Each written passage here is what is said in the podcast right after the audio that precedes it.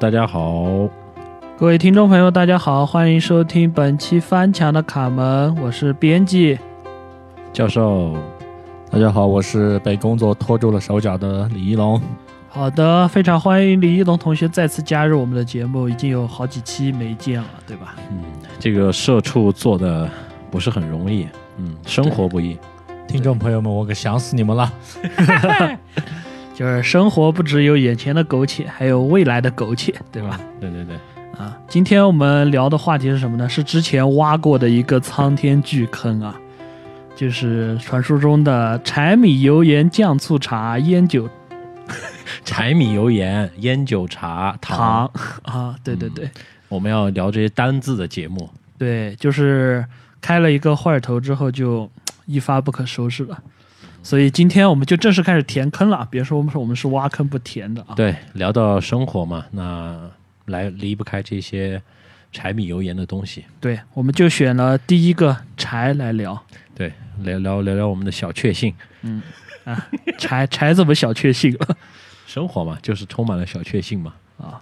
那先李一龙同学来发言讲一下柴吧，就是看到柴这个字，或者是柴说到柴，你会想到什么？第一反应不要想，生火做饭啊，柴嘛，对，就是火是吧？对啊，就是人类是吧？那么多年的文明延续下来的一个东西。嗯，对。但教授这边也是会想到火吗？没错，天然的想到了火。啊，但是其实火，呃，怎么说呢？柴火柴火是连在一起了嘛，但是柴和火是并没有任何卵关系的。啊，虽然是火要在那柴上烧嘛，对吧？柴火，柴火嘛，不是嘛？你最开始的燃料肯定就只有柴嘛，到后面才慢慢发展出那些什么煤呀、矿物燃料。对，啊，对，就是还有人嘛，人也可以烧的嘛。啊，好冷的笑话。 对，没错，就是柴，就是应该就是人类最早的能源，应该是刚刚掌握火的时候，应该就有柴这种东西了。毕竟要东西引火嘛，身边的东西烧完了，自然就是烧树枝。那树枝是什么？就是柴嘛，对吧？但是讲到柴和火呢，就是刚刚也说了，柴和火并不是一回事啊。就是官方的定义是说，火是火指的是一种化学反应，它也同时也不是指燃烧这件事情啊，而是指燃烧产生的光和焰，这个东西叫火是吧？对那，哎，就是燃烧产生的那个会发的光，还有那个那个燎起来的那个焰，才能称之为火。燃烧是一种化学反应，对，燃烧是指一种反应，而火只是反应的一个现象。那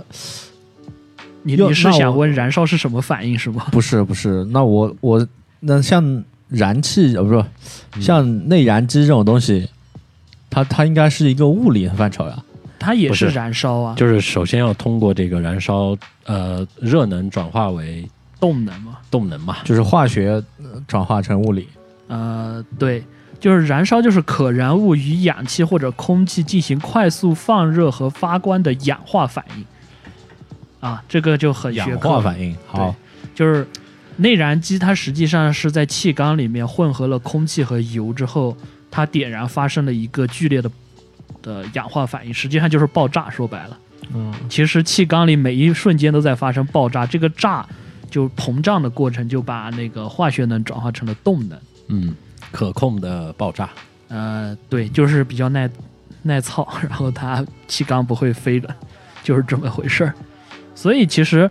讲到这一点，它的那个利用率其实就比较低。据科学统计，就是总共能转化成的，从发动机之内转化成的动百能分之也几才有百分之三十到四十嗯，其实也很高了。嗯，啊。但是你在想，这百分之三十到四十里边，又只有百分之六十左右才能转化成车的运动的动能。其他都是热损耗嘛，对，摩擦摩擦，像魔鬼的步伐。甚至是产生了余热嘛，多余的那些热量。对对对，这些都是魔鬼的步伐。就是说现在其实我们整个人类世人类世界里面对能源的利用率都不高嘛，对，就是你能任何东西利用率达到百分之五十就已经是震惊了。呃，像那天我看有一个，呃，加拿大有个物理学家，他在那里吐槽，就是这个世界的能源利利用率，他比较了有线充电和无线充电，就是无线充电它的呃损耗是高达百分之八十多，嗯，但是不知道为什么人们还要发明这样一个东西出来。就因为有钱嘛，不就因为方便啊，大家觉得方便啊，所以就保不保护环境都无所谓，关键是爽就行了。嗯这是一个爽的世界。啊，讲到这一点，我想插个题外话，你们知不知道“柴”这个字是 个姓？柴进嘛，啊柴啊进嘛，姓我突 柴然的感觉自己的智商被鄙视了。 姓柴的也有，姓米呃柴米油盐都有人姓的，嗯酱醋茶好像也有人姓，那你们知道“柴”这个姓的起源吗？不知道。应该就是古时候帮帮皇帝烧柴的那种人吧。基本 上基本上都是这么传承下来呃的嘛。，不是，就是据史料考证，说是起源于姜太公。 哦，为什么？ 姜太公也姓柴吗？对，姜太鲁迅姓鲁不逊周，就是这个梗是吧？为什么此木叫做柴呢？称为柴呢？呃，我我给你们讲一下这个故事吧。 《说文解字》啊，就是，呃，不是说文解字，是源于野史，就是因为其实中国最古老的姓其实不多，比如说像姬啊、姜啊、云啊、昌啊这种，全是女字旁的。嗯，姬昌，啊、对。然后像我们现在这种大部分的姓是没有存在的，因为没有女字旁的就不是古姓嘛，都是衍生姓。然后嗯，这样干。啊、最早姓高姓柴的是，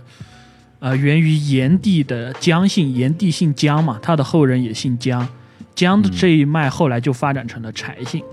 嗯然后这个柴姓最早是出自春秋时期齐文公十八世孙，好，说到这里，请大家翻开《百家姓》，嗯好吧？然后这个孙子的名字叫高柴，就是长长长在 长在那些高地上面的柴火是吧？对，就是 突然冒出来一个姓高的，好像又跟姓柴没什么事。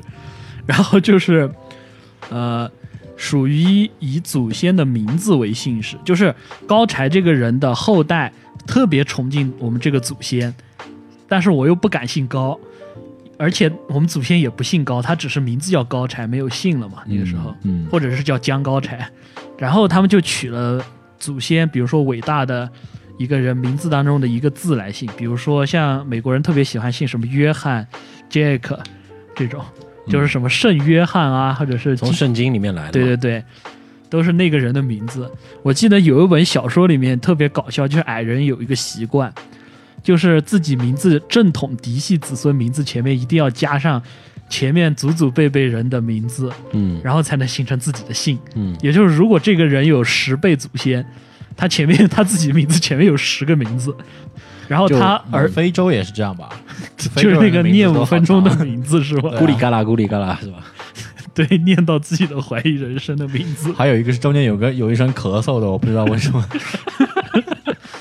就是念完一半 咳一下，然后接着念，然后让他再重复一次，他又是又咳念一嗽段又又咳嗽一次，然后说你这个姓名里面为什么会有一声咳嗽？就是不知道，那微博上传的嘛，就是你叫什么名字？我叫嗯喂嘎嗯嘎，然后我觉得可能是到那一代人的时候，他觉得名字有点长，为了保住子孙后代的命，就特别把自己名字改成了咳嗽，嗯嗯。 就特别有意思。说到这里的话，我觉得，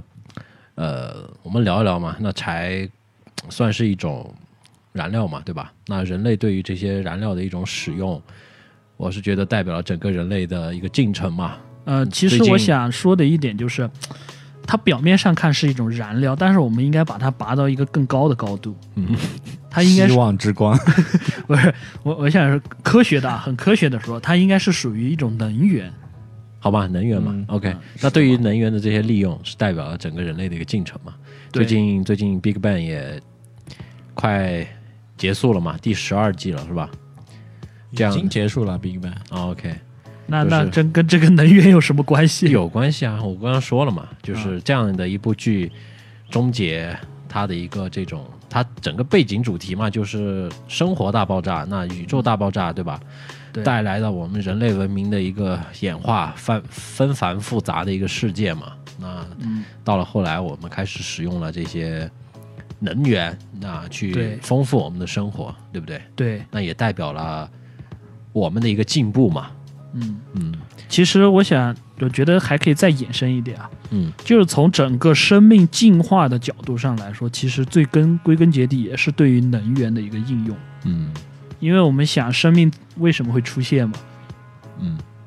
教授，没错生命为什么会出现？你是怎么觉得的？竞争和选择生命的终极意义是什么？是死，李一龙呢？你觉得生命的终极意义是什么？生命的终极意义。对为，什么要问我那么高深的问题？这个问题，就是你看我的眼神暗示，生命的终极意义是什么？烧火做 饭嘛，吃对，就是吃嘛，就是说白了，吃是为什么？是为了繁衍嘛，是为了复制另一个自己嘛。就是生命其实很很是不是很像癌细胞，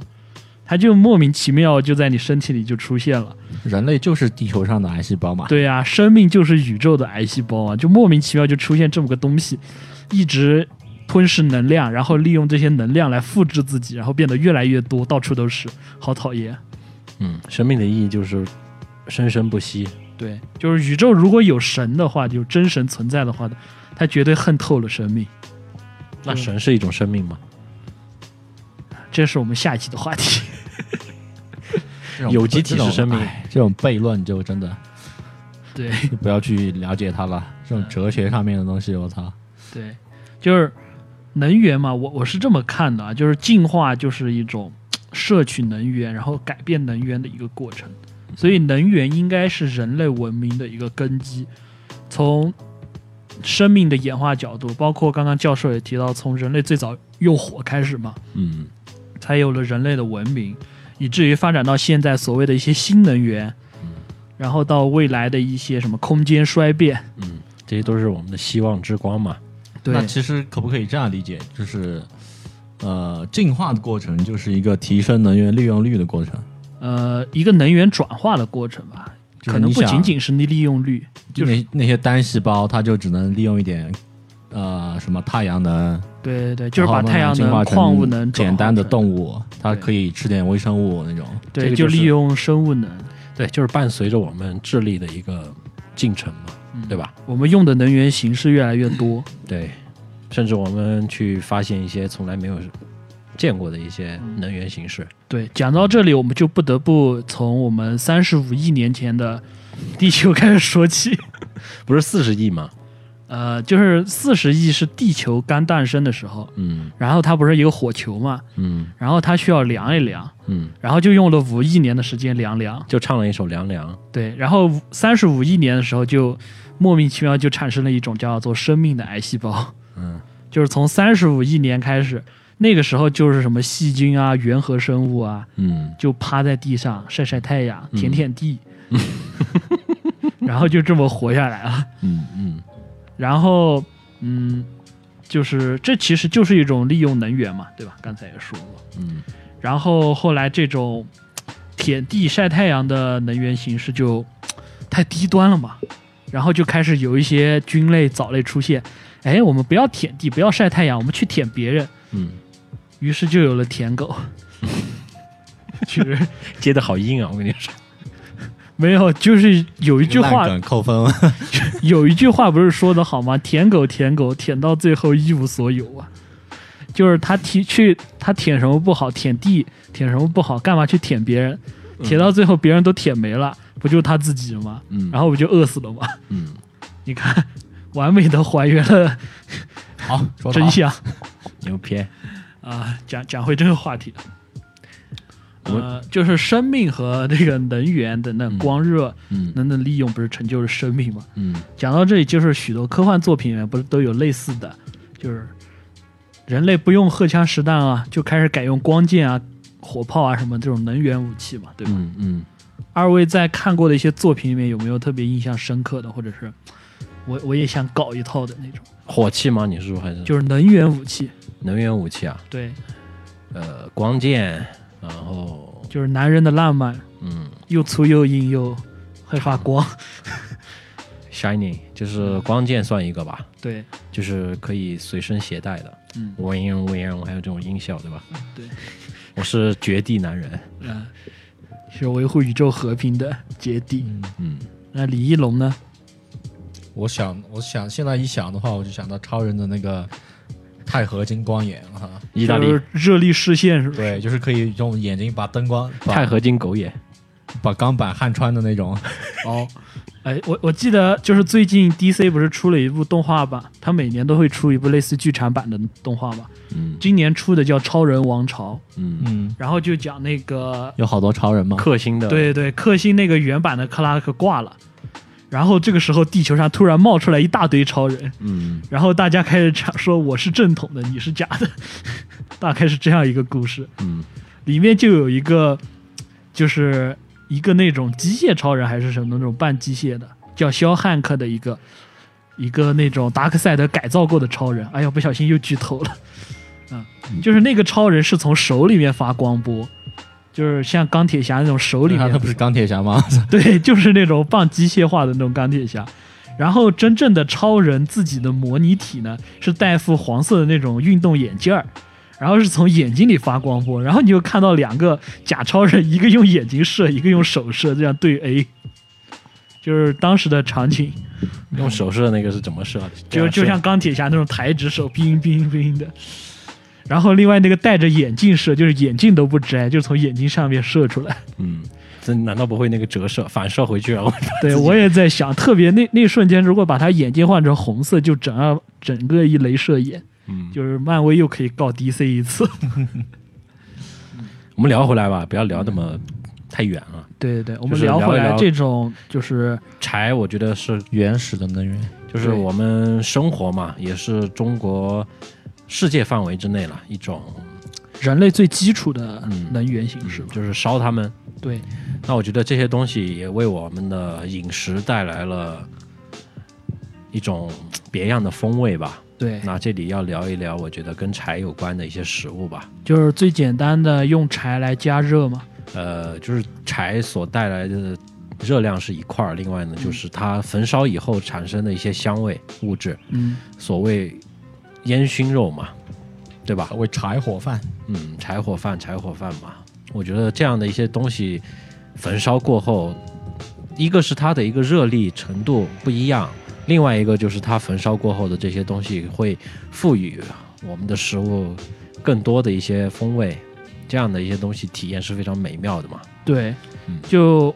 像柴火可能中间隔了一层，我们就只用它的热量，嗯但是熏、烤还有一些呃焖嗯，等等这几种形式，就是它一个原本的利用嘛。对，其实呃，我们每个人举几道这样的嗯食物吧，怎么样？教授先来。呃，那不得不说的一个就是我们那边的一个叫罗锅饭。怎么做呢？其实就是单纯的利用它的一个热量，然后呢用铜锅来煮饭。我我们要举的是直接用柴火烹调的那种。那烧烤还有那个烟熏嘛，对，就是烧烤方面有没有一种最特殊的，就是跟吃而且呢，我我是这么说的啊，就是柴火其实不直接拿来烧烤，一般都是用炭，就是柴火烧过，或者是直接用木炭，就是柴火烧的快熄的那种状态？因为你不可能用明火来烧肉嘛，对吧有的有可以的，明火烧肉，你告诉我怎么吃？就是烧出来其实蛮好吃的，就是特别脆。就是以前我有段有一次回老家，我跟大家讲一下，去我那个姐姐家，然后当时他们在寨子里面有一些朋友嘛，就是少数民族西南地区的一些寨子，然后约了几个朋友，大家就出来，就是在村口小河边儿埋锅造饭，啊特别爽。他们当时怎么弄呢？就五花肉切成很厚的大片，然后腌制过后，旁边砍了根竹子，把竹子中间劈开，做成那种夹子一样的东西，嗯就夹住两头儿，然后扯几根香茅草裹一裹，嗯然后下面就找几根烂木头点着火烧，嗯就挂在上面，有正真的很像那种电影里他们篝火烤鱼的那种感觉。我告诉你，那个也没直接接触火呀。他就是拿那个火焰黄色的部分去燎，啊嗯，哎，那就那我说的那个是直接用明火，就是长时间的这种烧嘛，烧煮嘛。啊，它那个嗯不会长时间烧嘛，烧熟了就行，对啊，烧就相当于就是烧肉了嘛。一般这种的话，只能是像我们中餐里面的快炒嘛，嗯，一个是食物要足够的薄，哦，还火还有要一足种够的还猛有，就是叫做焖炉，嗯像很有名的就是那个什么德邦烧鸡，啊，我一直很纠结，德邦不是美国的地方吗？ 德邦难道不是物流吗？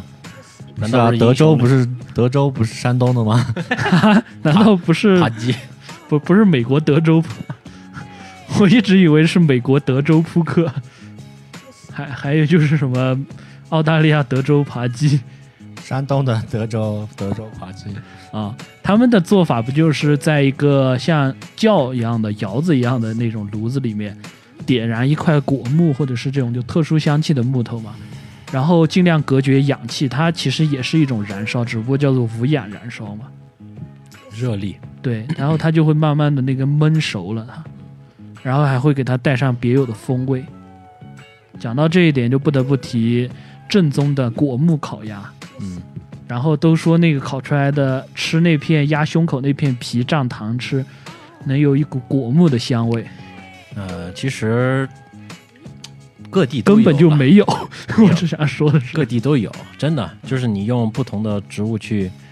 熏烤这些肉，它嗯会给它带来不一样的感觉。像像可能比较常见是艾草熏，我觉得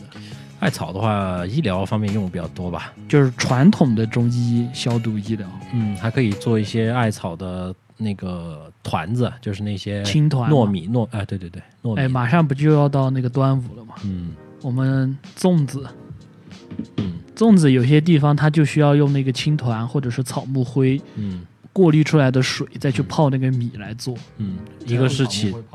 嗯，一个是起这个染色作用，然后一个就是这个促进消化。呃增加一点纤维物质嘛，有，其实里面是含有碱的嘛，嗯通过碱来促进消化。嗯，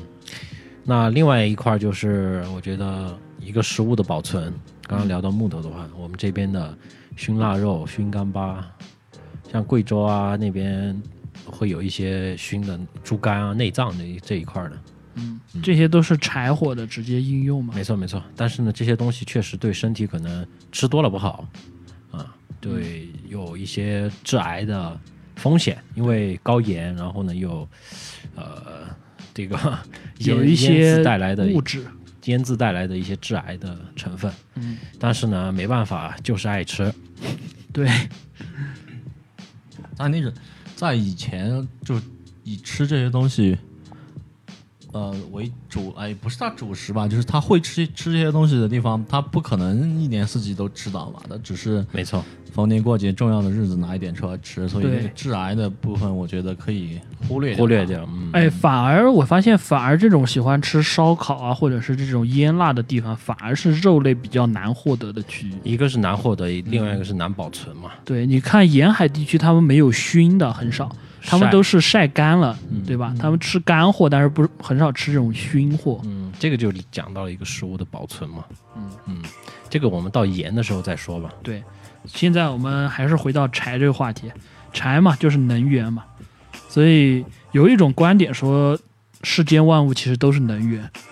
可能柴火对于我来说是做饭是热量的一个能源来能量来源，那么人吃东西这些东西对于人来说也是人的柴火嘛，不是说那个人是铁，饭是钢，对吧？这句话就很明确的揭示了这个食物对于人来说是柴火。那么我们再往大一点想，不要想人个体，我们想整个人类社会，整个人类社会的上升到社会的角度，那社会的能量来源是什么？人人都是一根柴，我操！对， 就是吃人吧。不是他的意思就是，嗯，众人拾柴火焰 高， 不不不，我要把要它要绑烧到一起柴我意思是要燃烧自己啊，对啊，照照亮别亮人发。热。 对，照亮所以别人所以这句话真的是我们的周大爷鲁迅先生说的，姓周的鲁迅说的，就是这是一个吃人的社会嘛。啊，他在《狂人日记》就是公认的中国第一篇白话文小说里面提到的这样一个观点，不要这讲这些话题，有等一下我只是给大家就警告你了。科普一下小学语文嘛。小学语文都会被禁吗？呃，这里我们可能要聊一个概念，商的概念。啊，就是火字旁，然后一个商业那个商，没错，这是一个物理的热力学的一个是我定记得是初中物理的一个概念。你们初中物理就学那么屌东西了吗？商不屌啊，商就是数学老师跟你说的画范围。我最记得数学老师这句话：你做题之前要先要画个范围。我觉得熵是一个很有、很有、很有趣的一个话题，一个一个概念。嗯，首先它有火，但它旁边又是个商字，这里就提到了你刚刚讲的一种转化嘛，熵其实就是呃加热过程中引起的一个变化，就是能量的状态一种转化化，一哎种变化嘛。但是这个东西，如果你嘖利用得当，能达达到百分之百的一种转化，那就牛批了。就传说中的永动机就出现了嘛。这个世界上是不可能存在永动机的，我操！对，但是你们想有一个问题啊，能量总是从高形态转化成低形态，也就是它是一个向下的过程。如果没如果在一个商商平衡的状态下，嗯，所有能量都是向下走的，那最终会走向什么情况？对就是一个热，就是整个宇宙变冷的情况下嘛。嗯之前有人说就是叫什么热寂，就是所有人就像高山流水嘛，如果没有一个动力把流水从海洋里搬运到高山上，那么山顶的雪一直在化，嗯一直在流水，那所有的水最终都会流向最低点，嗯那整个东西就没有动力，就不会流动了。嗯所以说，如果“熵”这个概念确实在一定范围内存在的话，那它必定存在另一个，就是暗暗物质宇宙， 就是必须存在一个黑暗宇宙。嗯那那个 DC 那个剧那个最新出现的大事件里面叫做黑暗黑暗多元宇宙，那就必须存在一个黑暗多元宇宙来平衡，对吧？要不然但是熵就很很有问题的一个概念。但是这里有一句话是这么说的：熵最初是根据热力学第二定律引出的一个反应自然、自发、自发过程且不可逆的物质状态参量。热力学第二定律是根据大量观察结果总结出来的规律，在孤立孤立系统当中，孤立系统当中，体系体系与环境没有能量交换，体系总是自然的的向混乱度增大的方向变化，总使整个系统的熵值增大、增大、增大。此为此即熵增原理，熵增增增嗯。摩擦使一部分机械能不可逆地转变为热，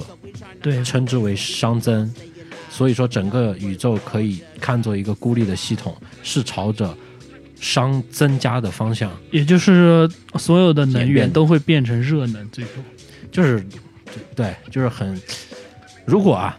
刚刚我们说的是一个商减的一个情况嘛，嗯，那考虑到商商增的这样一个情况呢，哎，我突然想到了一个点，嗯，就是宇宙大爆炸理论完善了。 嗯 ，OK，就是为为什么呢？因为你看啊你就是下一个霍金， 我给你准备好轮椅了，啊啊，是吧？我我要拐，给我拄一副拐。 然后你们你们看啊，刚刚说的就是整个宇宙是趋向于熵增嘛。嗯，那熵增是什么？就是所有的物质最终以热能的形式存在嘛，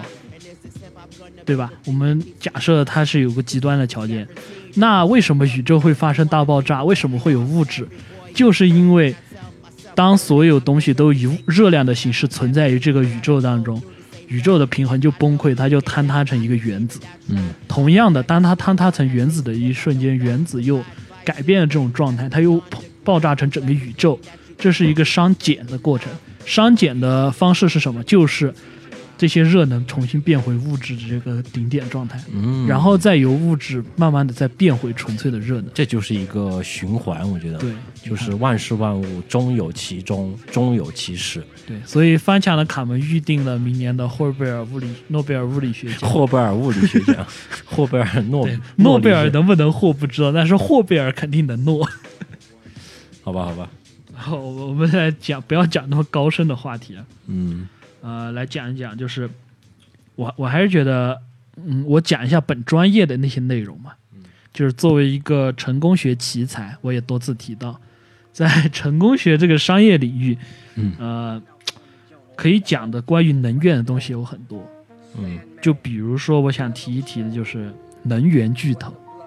就是可能这个能这源个啊、话题我觉得怕是不不太敢聊，没有，只是纯商业的，嗯，跟国家跟国内还没关系。好，那聊一聊嘛，啊，就是就是大家现在仔细想一想，你们想到的 BAT 啊什么大企业有没有能源公司？ 呃，一下子是不是想不起来？还真好像没有，对，然后我我，但是我可以告诉你，全球五百强里面，四家、三家、前十，呃，前十基本上只有一两家不是，嗯，五百强里面基本上都是好，石呃石油这一块的，我觉得就没没得说了吧。啊。你你是是谁？你告诉我。呃，中的这一块算一个吧，就不500不是强不是，你说太前小了，你是说前十吗？全球对。全球壳牌儿，呃，壳牌儿是哪个公司啊？壳牌还只占一部分，一部分但是确实是壳牌的老老妈，老妈，对壳牌的老妈是谁叫做皇家荷兰集团。啊、也是这些商呃财团嘛。呃，我具体介绍一下，皇家荷兰集团是世界呃最大型的跨国石油公司，嗯，成立于一九零七年，差不多一百多年了吧。呃，这个只是它成立，我觉得之前肯定还有一些这种啊，之前就是那个那个时代，其实商业很难去定性，因为大家知道什么日不落帝国啊、葡萄牙帝国啊，嗯，他们这种就是国家就是公司嘛，很、嗯就是很难去界定嘛，嗯，但是它起源是起源那个时候，然后呃，现在来看啊，就是皇家荷兰石油公司是皇家荷兰集团占股百分之六十，也就是它绝是对最大的股东，嗯绝对控股。对，然后它也是一家石油公司，从名字里就知道了嘛。它占股百分之六十，剩下百分之四十由壳牌运输和贸易公司，这个是属于英国的公司。走渠道石、渠道和销售这一块的。，对，所以说其实壳牌严格意义上它只是一个服务提供商，它只是解决运输和贸易。嗯，它他就是就是出面解决问题的，真正的对大老板在幕后。对真正占股百分之六十、手握石油资源的，嗯其实是在幕后叫这家公司。 ，OK，然后这两家公司同样都是上市公司，嗯嗯然后在全世界九个城市挂牌上市。嗯哦嗯，聊到你说，然然后一九九六年的时候，呃，这两家公司在全球五百强里面排名第六，九六年的时候，然后在全球石油公司里面排名第一。那问题来了，我想知道全球五百强第一名是哪一家？呃，全球五百强第一名是吗？嗯，呃，科技公司，哎，你你这么一说，好像没有人去，反正在座的都没有关注过吧？呃，要么是迪士尼，要么是苹果，我记得。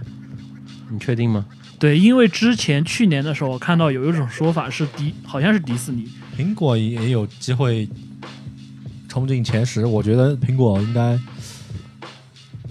就它可是能只是名气大，但是它的五百强里面应没该有他们，他们是在股票市场那个很火，但是实际上手握资源，因为你统计方法不同的话，会有 点偏差。我想跟你们说一下， 呃，这边有一个百度的一个数值，嗯一八年的数据，第一名是沃尔玛， 做零售的。嗯对啊，零售它利润很高的，我操！嗯，他他是哪个？是那个总资产的全球最大吗？呃，一个是营业收入，然后另外就是呃利润。利润我们要看总资产，你查总你要看总体量是吧？，对总资产，因为你有钱有钱没用啊，我把全世界的都坐在脚下，我不怕你赚，啊对吧？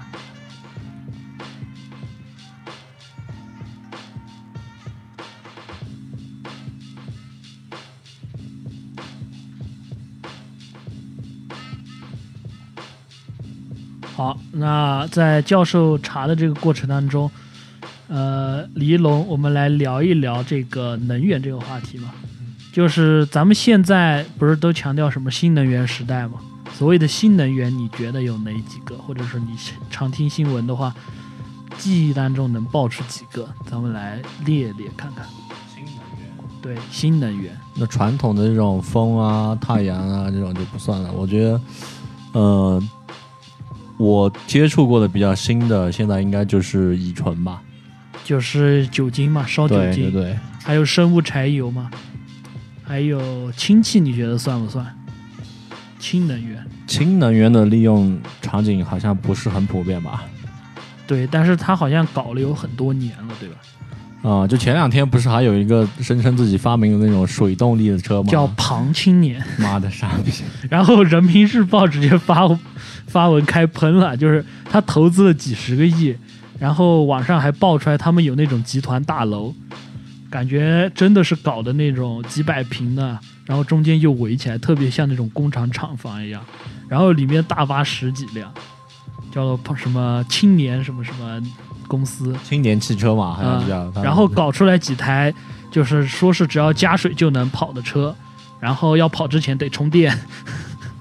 最搞笑的就是那那个车跑之前得充电，没有电它就跑不了。嗯然后他告诉你是氢能源车，然后开车的师傅说开一年多了，从来没见加过氢气。但呃你说，如果他披着这样一个幌子，是吧？他可以通过电能把水的呃电解了，电电成解，氢，然后用用又烧一丝氢气用，烧氢气。但是那个这样说吧，如果它的氢气的使用率能高过电，嗯那我觉得它是成立的，嗯，它可以拿来做做对推广。错但是问题它就是它现在是纯靠电，我操！ 对他连氢气都不加了，连水都不加了。就很傻逼。就是我我当时看有就是有媒体去集中报道吧，嗯然后媒体那些记者想做一件划时代意义的事，就是把这辆加水就能跑的车的排出来的第一管废弃水接回去做那个喝了，接接回去做那个标本。当然，他们庞庆年亲自说这个水可以直接喝的。结果他们所有可以啊人就是自车、来水 嘛，车发动了半个多小时，一群人蹲在那儿，没有是纯净真流水， 一滴水都没出来， 特别搞笑。然后他告诉你哦，不好意思，我们车坏了。没有没有，我们要鼓励他这样一种尝试，但是像这样一种呃商业骗局，我觉得 就很很无奈，是吧？对，正好他也姓庞，大家都知道有个叫做庞氏骗局，对，特别这种这种民间啊科学家，就让我想到了上一次他要发明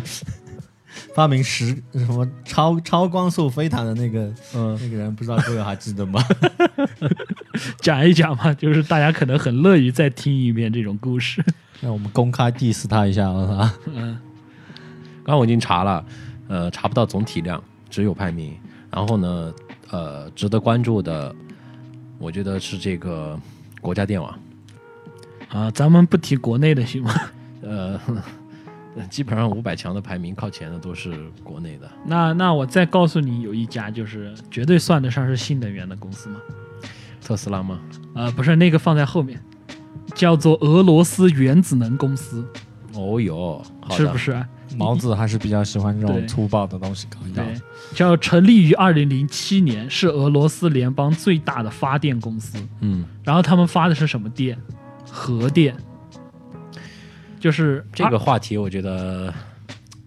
其实好早以前也是，你要算它算新能源吗？你所定义的新能源是什么？应该是算是新类型的能源吧。就是我所定义的新能源，其实就是除了燃烧这些化学物呃，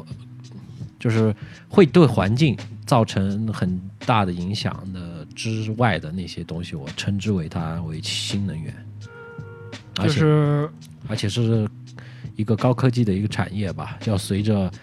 人们对于基础物理的研究和化学的一些研究，然后才会诞生的一些能源行业。也就是你觉得就是核能并不能算作新能源是吗？没有没有没有，我说的就是是的，呃，就算是就啊，它就属于新能源是吧没？错没错。那我我继续讲一下这家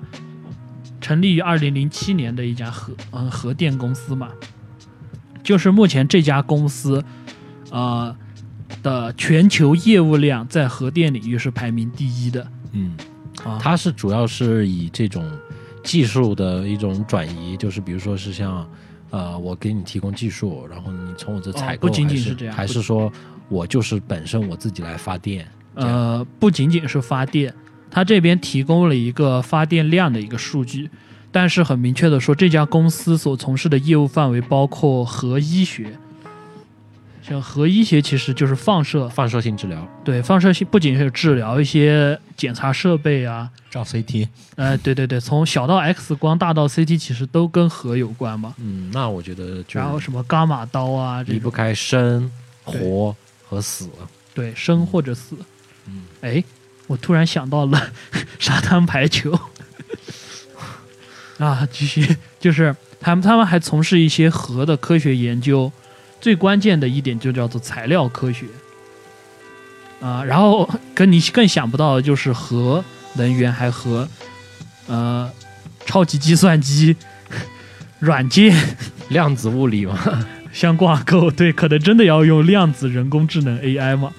以及各种还有还有一些非核的一些产品。嗯，就是这家公司的铀储备量居世界第二，就是果然是俄罗斯一贯的风格，就是该公司核能设备厂就达到九百多家，嗯，有多恐怖？就是核能服务机构和公司超过五百家，其中核辐射项目达六千个以上。 我感觉这不是一个公司，而是一个国家。我们这么来不看，嗯可敌国嘛。我们这么来看吧，就是这个榜单上面一八年公布的一个数据，就是前前五名，然后有四家都是这个能源企业，然后有一家属于新能源企业啊，就是那就是五家然后都是嘛，不不不，有一家属于新能源，然后其他哦，四四家、分之一嘛，啊，其他三家都不是啊、啊，就是排名三四五的都不是。那我想问一下各位，就是你们觉得啊，化石能源未来的一个出路在哪里？就是这些公司他们的一个转型嘛？李一龙先讲讲吧，嗯，或者是我先讲吧，好吧？打电话呢？怎么说呢？我觉得啊，化石能源在很长一段时间依旧是咱们主流的能源。嗯然后这些所有的能源公司，我觉得有一个共同的特点，嗯就是大家其实从我们行业的角度来说，大家看不到他们打广告。嗯，他不需要打广告。对，就是因为这是一种怎么说呢？是一种刚需，嗯而且是一种就是基建类型的刚需，就是它的蛋糕已经足够大了嘛。广告的目的很大的一部分成分就是把蛋糕做大，嗯然后在蛋糕上切自己一块大的。所以他们的关键就在于怎么把自己的这块切的越来越大，然后而不是把它做大。嗯对他没必要做大嘛。嗯哎，不对，你看啊，咱们扶贫去非洲建设，那不就是做大蛋糕 吗？就是原来非洲人民烧柴，现在我让他烧天然气了。嗯，对，那看来我的观点还是有问题，可能我是他在我们这些地方不需要做大。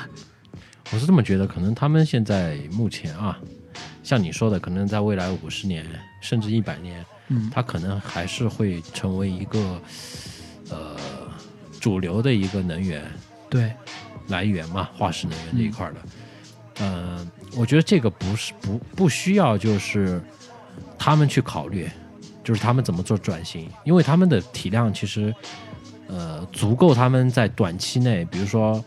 一百年要转型的时候啊，嗯突然要转型了，哎，这个技术成熟了，那他们自然而然就会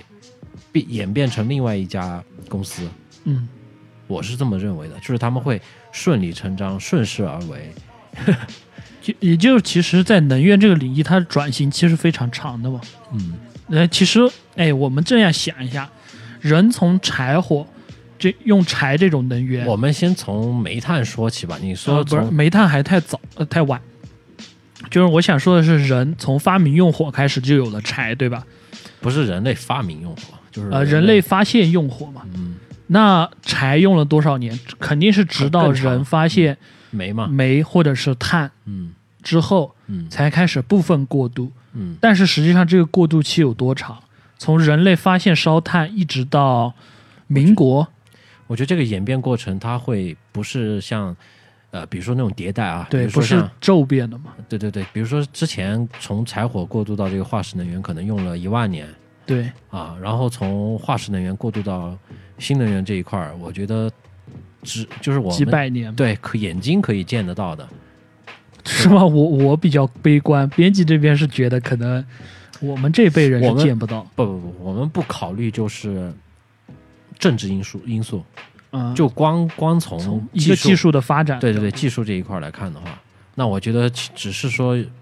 因为某些利益的一些纠葛，对吧？所以它不可能让你顺理成章的成为一个主流的能源使用嘛，因为这个是关系到它会有一个过程。人好多人口的一个吃饭呢。呃，我我觉得可能更关乎到就是人类整个社会的形式或者结构问题。嗯，或者说你现在变的话，不单单是对于那个行业，可能对于整个人类社会的一个变革都非常的影响非常的深刻嘛。对，嗯，所以我觉得可能这些行呃这些排名前前五的有四家都是这些化石能源的公司，啊、嗯三家三家。那我觉得可能他们目前的一个技术积累，或者是说一个资本积累，都足够他们做转型了，只不过是没那么去做而已。不是，应该是在没有成果出来之前，我们普通老百姓是了解不到的。就可能它从那个技术出现到真正能使用，哦还有一个周期，对，这个只是一一个点啊。我的意思是说，现在是因为这一块儿赚的钱没有那个多，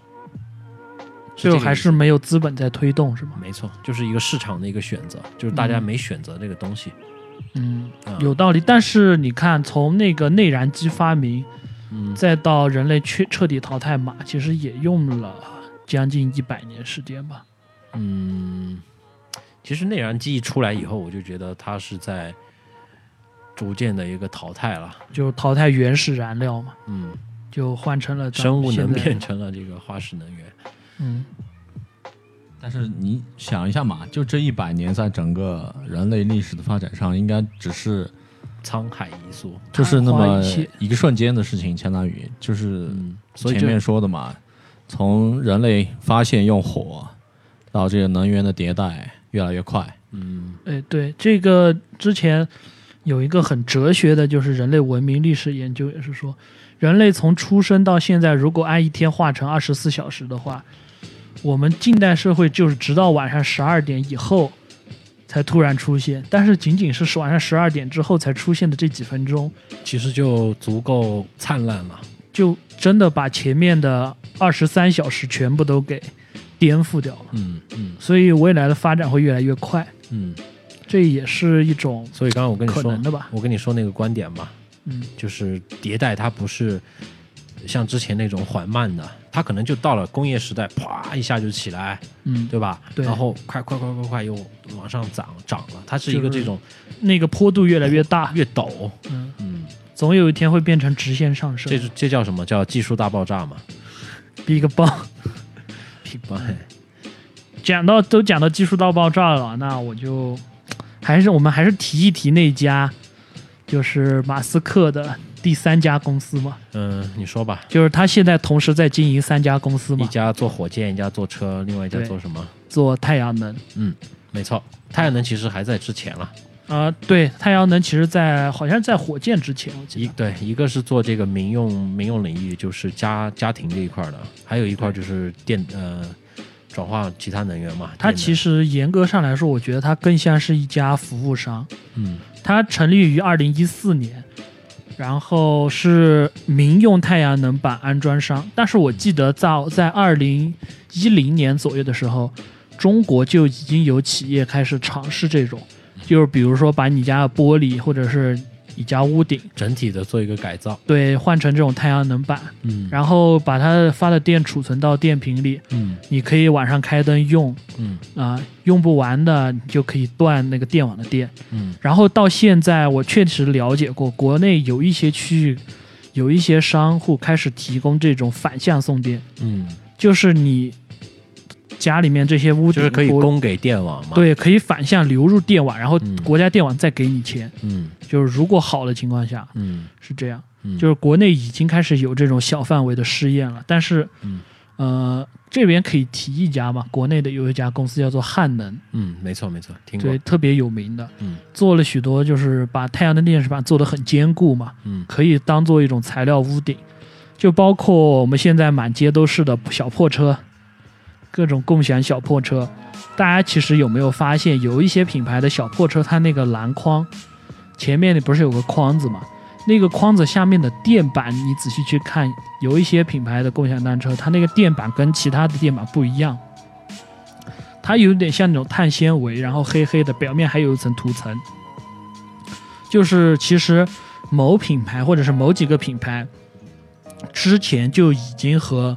太阳能供应商达成过这种怎么说合作吧。那块板子其实就是一块太阳能电池板，嗯这就解释了为什么共享单车，我们其实扫码开车之后，它后面的那个锁车是自动的，对吧？现在都是，它那个再怎么它也需要装块电池或者有什么动力吧？那个电能的来源其实就是来源于上面这块电池板。嗯，这个就给无形当中降低了许多的一些怎么说人工成成本各种对都省了嘛。本嗯，然后我们再回来讲一讲这家公司吧，就是这家公司很多的资料，就是可能是因为我们在大洋彼岸的原因，就是没有办法很详细的了解。但是能了解到的就是它融了多少资，借了多少款，缺了多少投资人，嗯，就莫名的让我们想起了同样在大洋彼岸的贾老板，嗯就啊、就不要聊它了吧，我觉得，对，就是我觉得在这里隔海，隔行如隔不山，不，我们这只能在这里隔海呼吁一下贾跃亭什么时候回来，赶紧把它对，的把你的事儿了了。把它的 FF 九幺赶紧赶紧开弄出回。来。啊，那然聊到这里，我想说一个话题，就是你们看过呃强尼德普演过的那部叫《超验骇客》吗？啊，就是他变成机器人那个，就是他把自己的他死后把自己的脑子上传了嘛，啊，不是他上传的，别人帮他上传的。就是我们免费了我的意思就是，他在电影里面展现了两呃，我觉得震撼到我的，一个是这个呃能源这一块儿的，就是呃大量的这种利用呃一些基础的物质吧，就是智力到达一定程度以后，呃把这个整块地都铺上了这个太阳能能源这一块儿，另外一块儿就是传统的制药和医呃医疗医疗方面的，就是它。可以通过一些我们不懂的技术，然后治愈某某些疾病嘛。对，那我觉得两块儿提到这部电影的话，一个是能源，另外一个是这个呃医疗这一块儿的，所以我们要重点讲一下太阳能是吗？我觉得可以聊一聊，就是因为太阳能这个技术其实很早就有了嘛。哎，对，讲到这里啊、我想问跟二位聊一下，你们想象当中，你们觉得太阳能技术是怎么实现的？你是说怎么发明？就是你们印象当中太阳能是怎么利用的？利用是吧？对，就是我觉得什可么能形式采集下来的？就是光光的一个辐射产生的热量转化，还是说呃，对，它的原理和形式。嗯，对啊，就是我刚说的这个。这个那是吗李一龙呢？你觉得是怎么样的？太阳能是怎么采集下来的？光解这个我还真没研究过，但是，呃，我以前拆过那种，就是太阳能电池板，就是放在电计算机，呃不是放在那种 充电宝上面那种，嗯。我拆开以后也也没有发现有什么特别的东西，就是它有一层那种粉黑色的，嗯，就涂在那个玻璃面板上是，磁磁粉，涂料，啊、是一种什么啊？反正我也不太清楚。然后就接了两根电线，嗯，就产生就可以发电了。啊，那这个可能是一种基础的形态吧，但是那我来给大家嗯科普啊一来下，科普一下。就是目前有这几种，我先说最容易理解的，就是放大镜，大家都玩过嘛，用放大镜点火，嗯，其实原理差不多，只不过是，呃，在一个圆形的区域内，大家安一堆镜子，把所有地方的光线都集中到一点上，那一点小时候玩过都会分特别亮，对吧？然后在那个地方再装个透镜，再聚焦，聚焦之后那一瞬间那一点的热量就会非常高，对吧？嗯，就是光转热嘛，对，然后就用那个热烧水，嗯，哦然后就用蒸汽烧水出来的蒸汽驱动涡轮 机发电，嗯，然后其实核电站也是这种原理，也是用核反应的热量来烧水，嗯，对，所以然后推动那些轮机吧，在运转嘛，，对对对，所以核电站最典型的大烟囱嘛，其实就是叫做冷却塔，嗯都是为了冷却水蒸气的，嗯。然后我们继续讲一下这种是比较直观、容易理解的，像在什么塔克拉玛干啊、中国新疆，包括那个中东地区，会有这样的一些发电站，嗯就是这个原理。嗯，然后就是这种空地方一般要空旷嘛，然后如果有鸟不小心飞过去会被烧焦，嗯，对对对，就是飞过来的时候它还是一只 好鸟，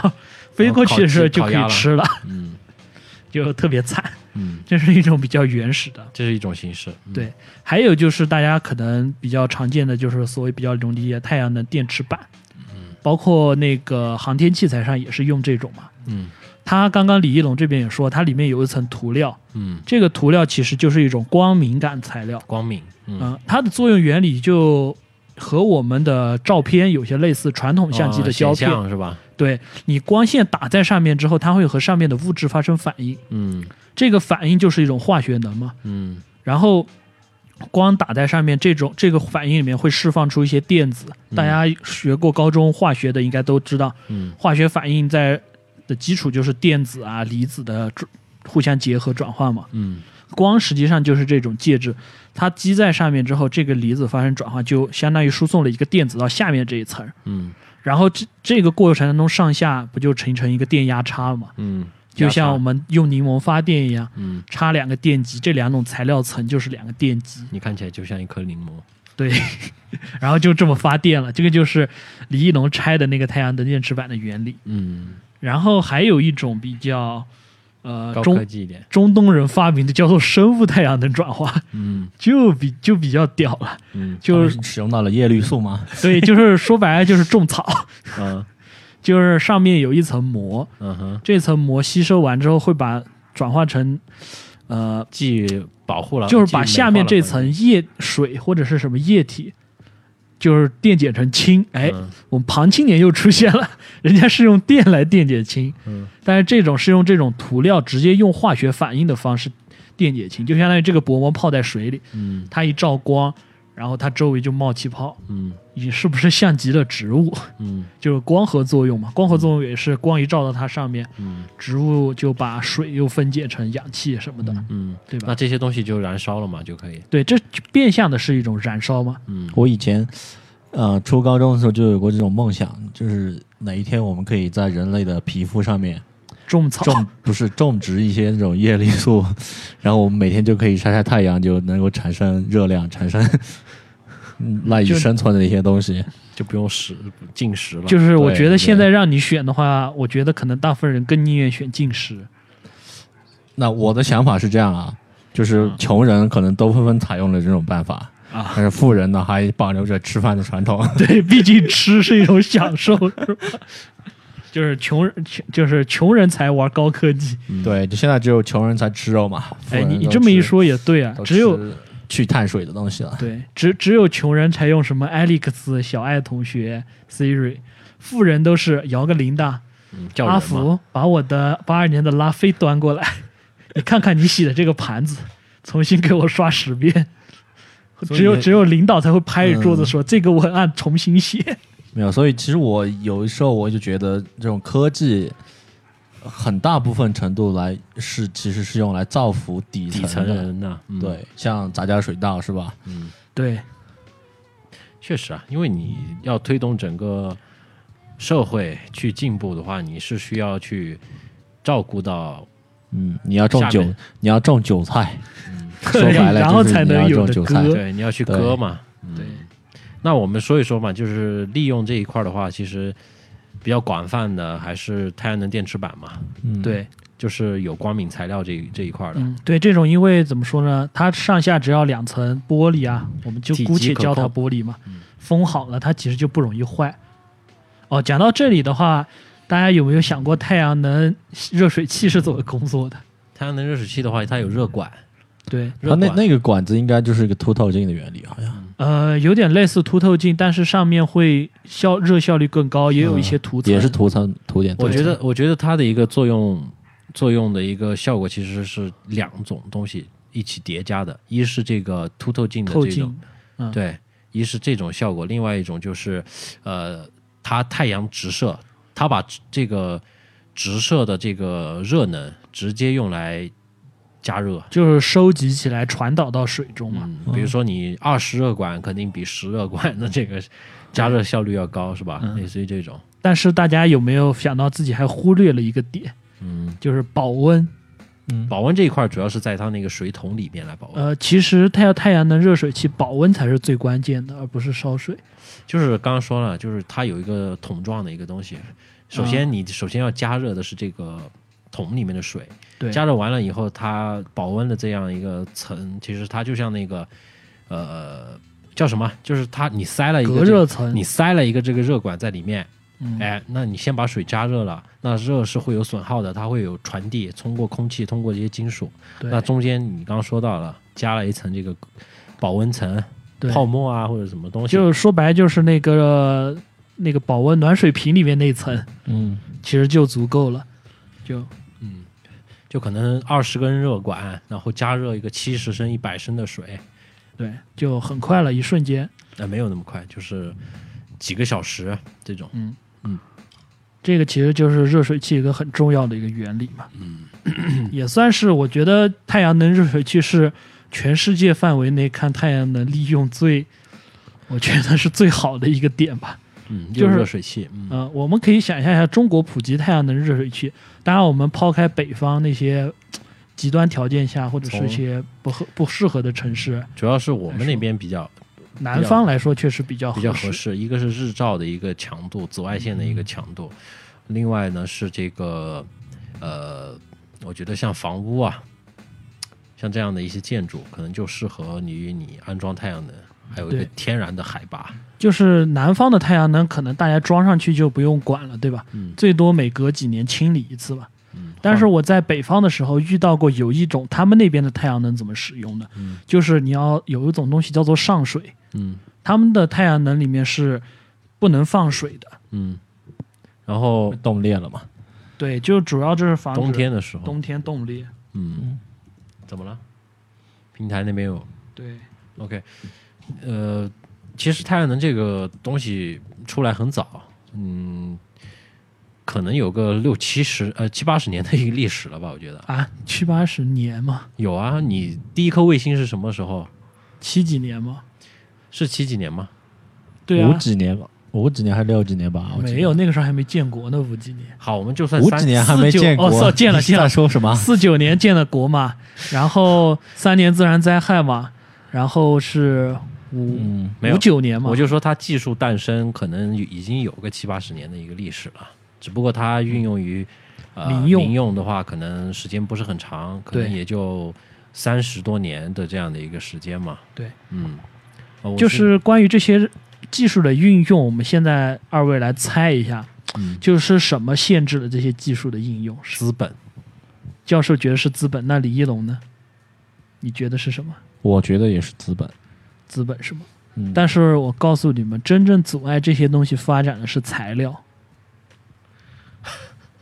就是材料学。 OK，基础科学，呃，严格上来说不是基础科学。举个例子，要是橡胶嗯，不没有人类没有发现新大陆，没有美洲丰富的天然橡胶资源，嗯然后没有嗯东亚当时二战左一战左右东亚的一些橡胶资源的有人去研究，发现了橡胶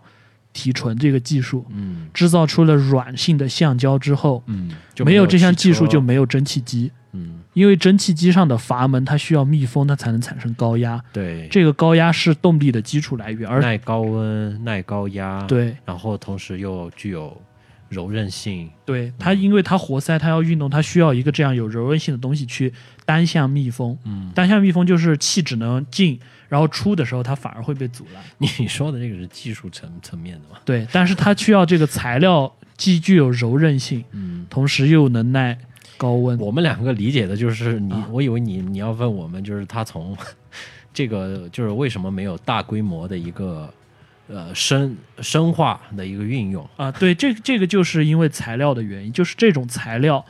非常就是难得，在那个时候，大家甚至没有研究出一种适合的替代品。我们两个的意思就是说，啊这个东西可能现阶段它的一个利已润已经研究出来了，但是没有办法去推广，利润，或因者为是利说益你的买不关起系。。对，对其实买不起的根源还不就是在于制作这个东西贵嘛？嗯，对，你就是你你们要理往那个资本上的理解也可以这么说，嗯但是没错，呃是嗯这、这个史学界有一种观点，就认为是说白了是材料的问题。嗯就是如果呢，现在有一种新材料出现，嗯它既廉价，就是碳纤维一样，嗯，既廉价又实用。碳纤维其实又不廉价了，呃，相对来说，现在开始廉价了嘛？曾经的话，碳一辆碳纤维什么车壳呀、车架啊很贵的，嗯，但是现在什么铝合金、什么纤维、玻璃纤维什么越来越多了嘛？嗯康宁这些大猩猩都已经到时代了吧？没我想到时代，没到时代，啊嗯，就是因为这种东西的出现，才有了 iPhone 嘛，对吧没？错没错，嗯，对，嗯， 要没有康宁大猩猩，就没有全面这屏个手爽机。滑的玻璃，对，啊、我懂你的意思，就是他希望他会受制于某一些对其他领域嘛。对，就是为什么有人开始研究这个观点，就是因为现在穿越小说写的太多了， 大家都开始琢磨如果穿越了会怎么样，然后想着想着想到最后发现，并不是这些问题，而是没有这个材料。嗯， 啊，当然这个是个题外话了。啊，就是我们继续回到刚才的那个新能源的这块来讲。嗯，我们太阳能还有没有二位有没有什么想补充的？没有了。那根据教授这边的理解，你觉得氢能源算是一种新能源吗？是的，我刚刚的定义已经说，就是除了化石能源以外的，对环境污染极小甚至是没有污染的，统归为新能源。嗯，但是现在有一种观点啊，是说，嗯并不是这些东西没有污染，而是它先污染了。嗯，就是我们看就太是阳它能，在转化过程当中，可能最后我们利用这个环节是没有污染，但是之前在转化的时对候是有污染的。对，就像制造太阳能电池板的工厂，嗯它是有污染，但是我们用太阳能电池板可能就没有污染。嗯，那我觉得这种观点，你要这么强抠下去的话，任何任何一种能源都有污染啊。你包括像核能，你要去呃，你要去挖那些呃对，铀矿吧，嗯对矿对这些环境肯定是有影响的。对，还有啊放射性，你去你去采那些油气田，你要去你也要去制造大量的这些机械吧。对，那这些机械所产生的二氧化碳，你还有你要去动用这些人，乱七八糟一大堆。我觉得这这些东西没有深抠的一些必要。对就是它可能从一个长长远的一个角度上来看，它是一个可持续的，然后呢，影响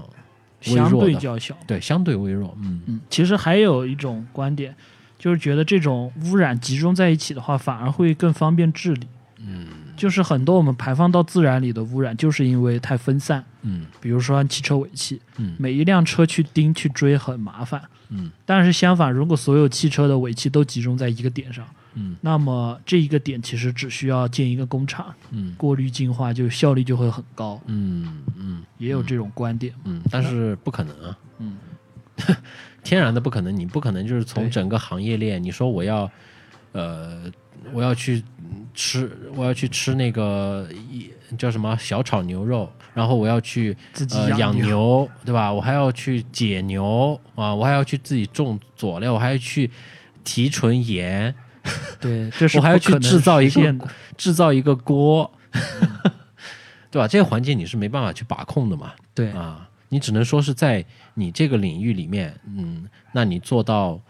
我觉得这这就是整个社会的一个进步了，就是你刚刚说的材料材料学这一块儿的要嗯进步，对吧？对，啊，基础的所有东西要统一整合起来以后，这就是对带动了整个行业的一个进步发展。比人如类说社会咱们云南就国六标准的油就提前全国上市了，没错，啊这但就是是一呢个很好的点嘛。嗯，但是 这里我要吐槽的一个点其实是，呃，哎呀这个我又不知道会不会被封掉，就是因为。油价贵嘛，就是贵是一个方面，但是贵又质量不是，就 是最实好际上效率上来说不那么好用。嗯，就是其实是已已经有这一块的技术了，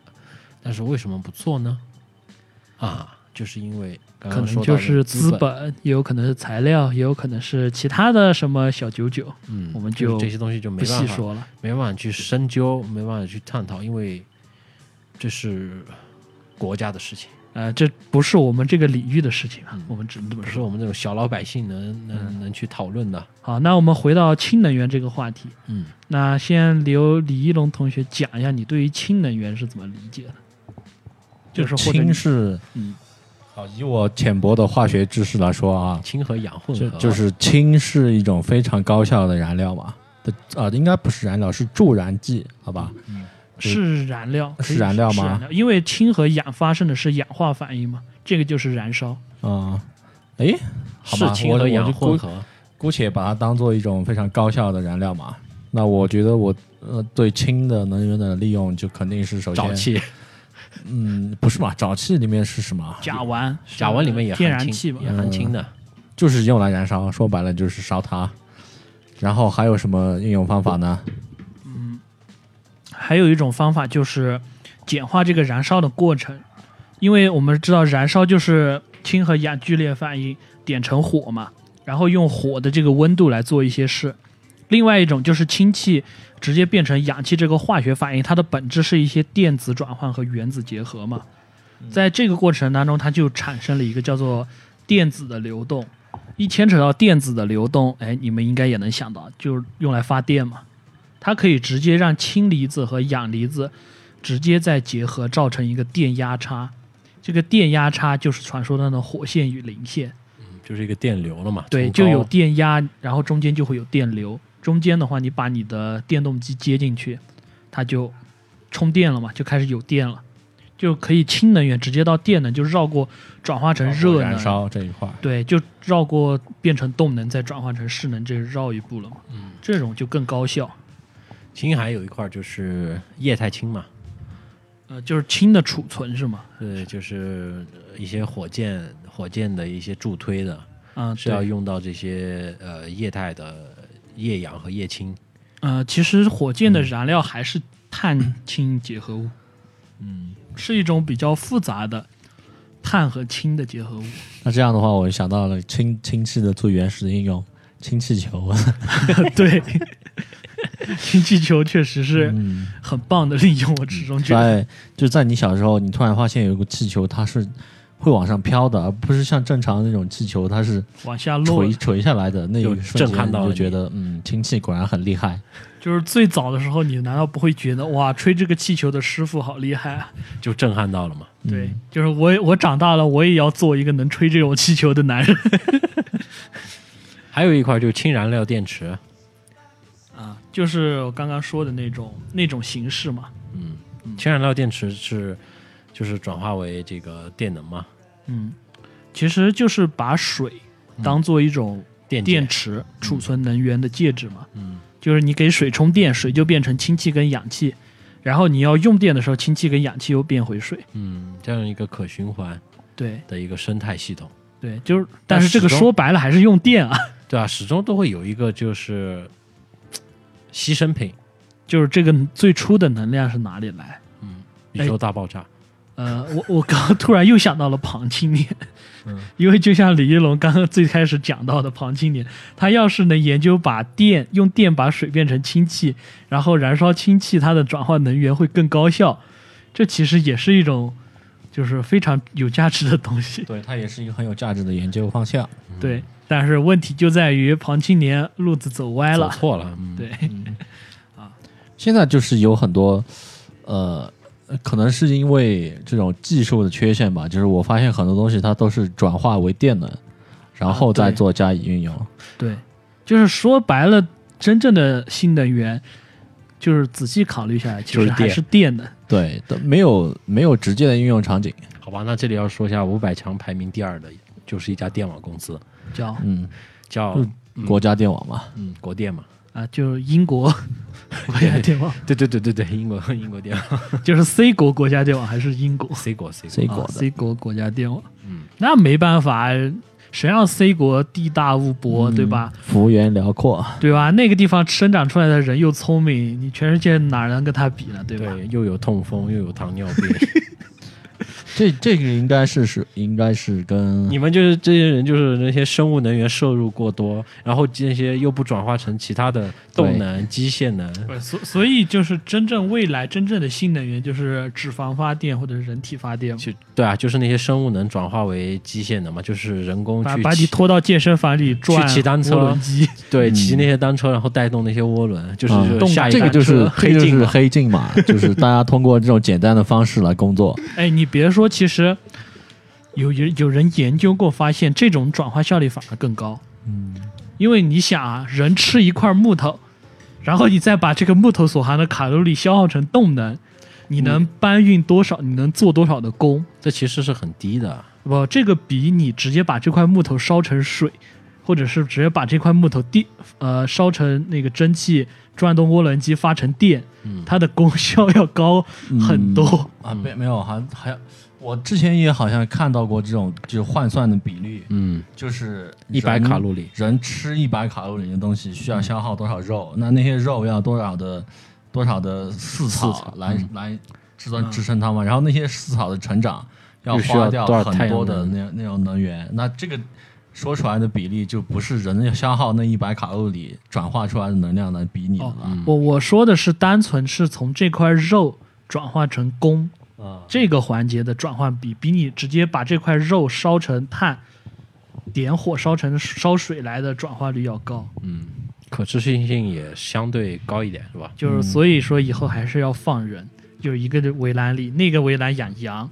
以后羊宰了之后喂这个围栏的人。我觉得这是很很有意思的一个点，就像黑镜里面，就以后大家工作就是发发发发电，然后呢，你的另外一些剩余价值是什么？就是看广告，就是增加流 量。对，增加别人的流量，你就去上班就干嘛？就骑车，骑完车以后就是在骑车的过程当中欣赏那些广告、啊，然后呢，你又同时呢又产生了购买消费，你要去吃啊然后呢你又要去娱乐，然后你又要去购买，永动机不就来了吗？ 哎，这样的讲一到个这个的话，我想跟大家分享一个故事，就是有一部美国动画叫《莫迪和瑞克》，然后是讲了爷孙两个，爷爷是那个全宇宙最聪明的疯狂科学家就，是以爱因斯坦为原型画的嘛，对，然后他孙子又是全宇宙最傻缺的人，嗯啊，最傻缺的生命体。嗯， 然后有一集就是他爷爷发明了一种叫做核能源吧，嗯要比核能源还高端的一种能源车，然后开着在路上突然抛锚了。然后一检查一看，这个能源车的动力核心就是充满了电池块儿，罢工了。嗯然后他用一个缩小装置把自己缩小了，钻到那个电池块里。原来那个电池块是他用宇宙大爆炸理论创造的一个世界，然后他跑到那个世界里传授一些技术，引导那个文明发展，然后就被那个坟那文明奉为神明，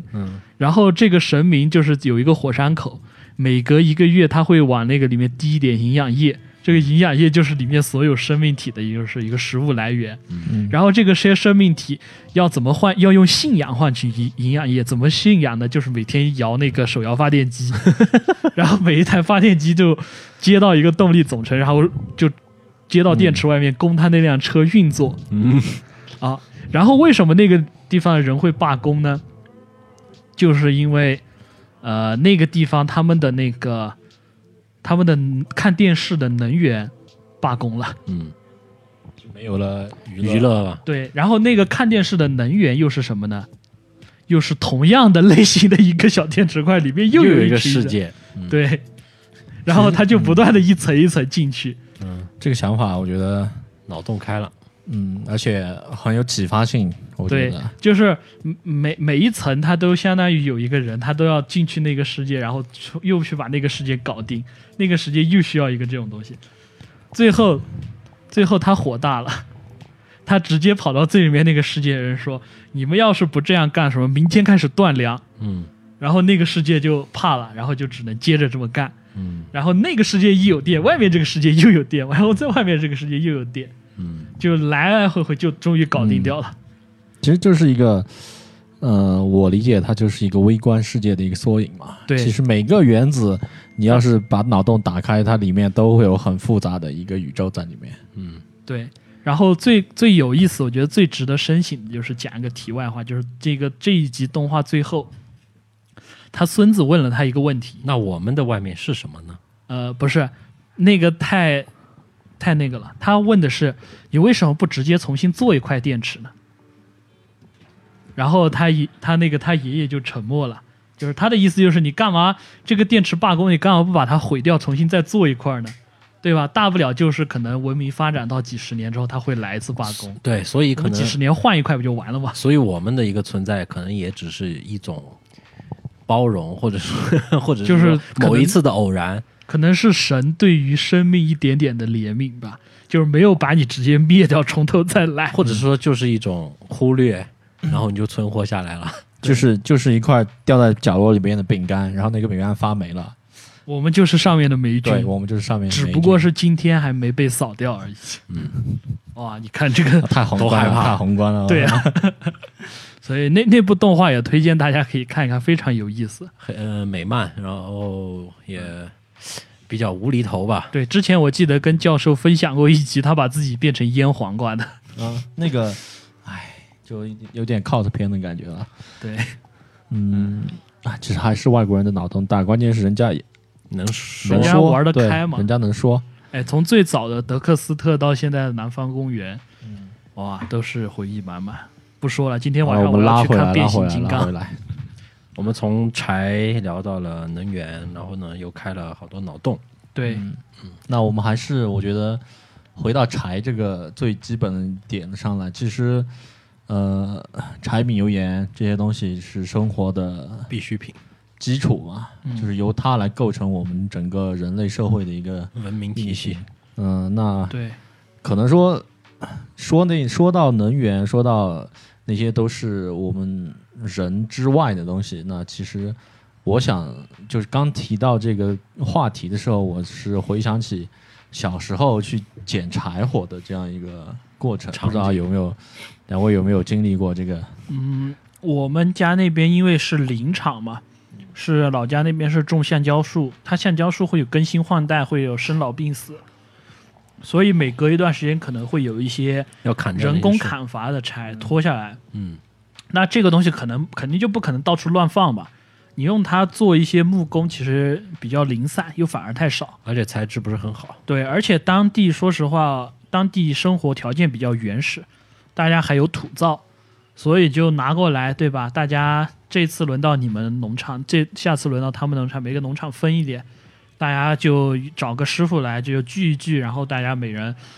也就是按人头分配，嗯，对吧？非你家常几斤柴？对，够你加用几一个斤就月就给了，然后正好能烧个几个月或者是嗯半载，啊、正好下一批又来了啊、非常和谐，真的想一想，嗯 这种就农是耕社会，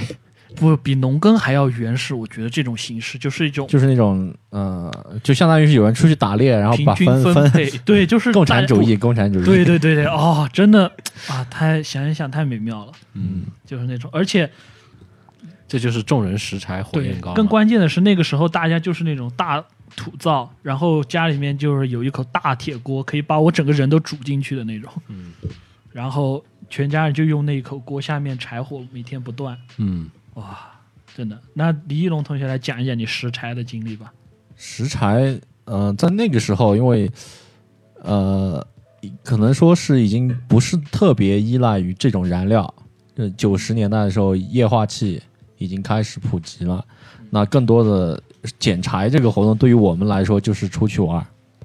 就是可几个能现在的小朋友，甚至八零后，我觉得很多人都没有过这种类似的记忆。嗯，应该有，八零后应该有，但是就九零后不一定有。就是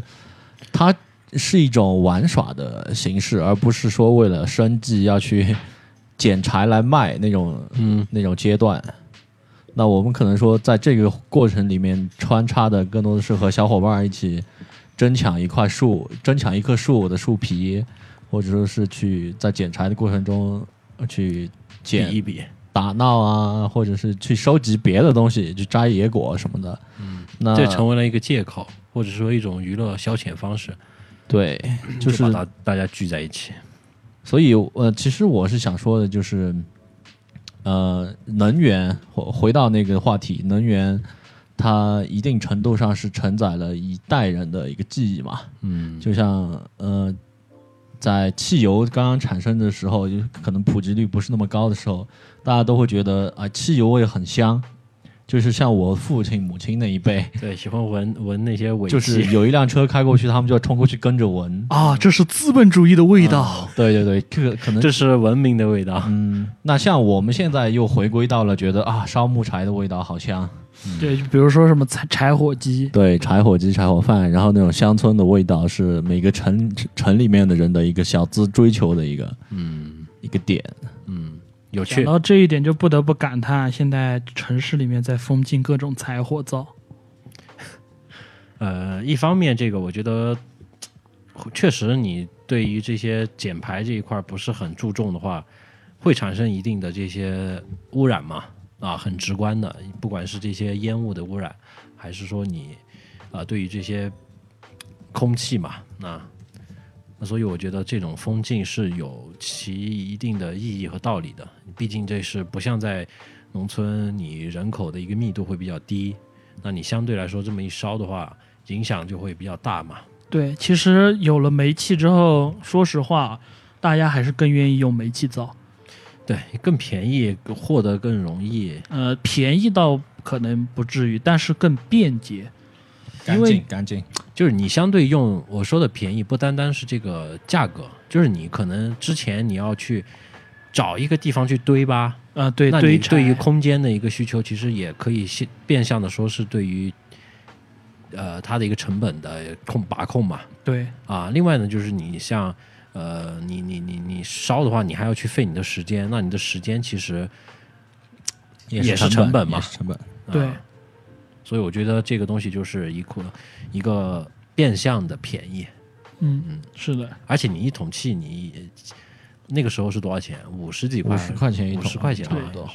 五十块钱你还是可以烧个家，就一家三口的话，还是可以做个个把月，嗯，一个对多月长的长的是两个月都没问题。嗯嗯，你柴就不一定了。对，关键柴你还要费时间，嗯，对吧？至少一家三口可能收一次柴用两个月，但是这一两天你什么都干不了，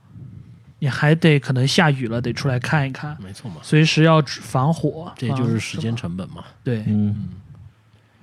总体来说就是一种抉择能源的迭代，或者说是效率的提升。也代表了我们社会的进步。嗯，终于让我们走到了九九六的时代，最近九九六风风气好像又盛了，又升了吗？又胜了，就是企业这一块儿好像，呃，就是他不肯，他不不是直接来这么就说你一定要这么，而是变相的，就是可能你没活没干完啊，嗯，嗯，对，对对啊，就是你拿不到钱就拿这个来说话，但是实际上怎么说呢？就是资本的逐利性吧，嗯。我觉得根源还是在这个我劣觉根得性。我觉得放到我们的上面来说也一样，就是我们去做这件事情也会这样，你觉得呢？就是我们自己当老板的时候嘛。对，也可以这么说。嗯，我们自己当老板的时候当然是这样啊。嗯，为什么呢？因为对待自己和对待别人的一 样嘛，就是做人应该坦荡一点嘛，嗯对吧？嗯，我们就是想要趋利避害，呃，怎么说，快乐自己，痛苦麻烦别别人，人。就是人的没办法本性。嗯，所以这个就看你怎么去看这件事儿了。比如说，它能带给你的回报超过了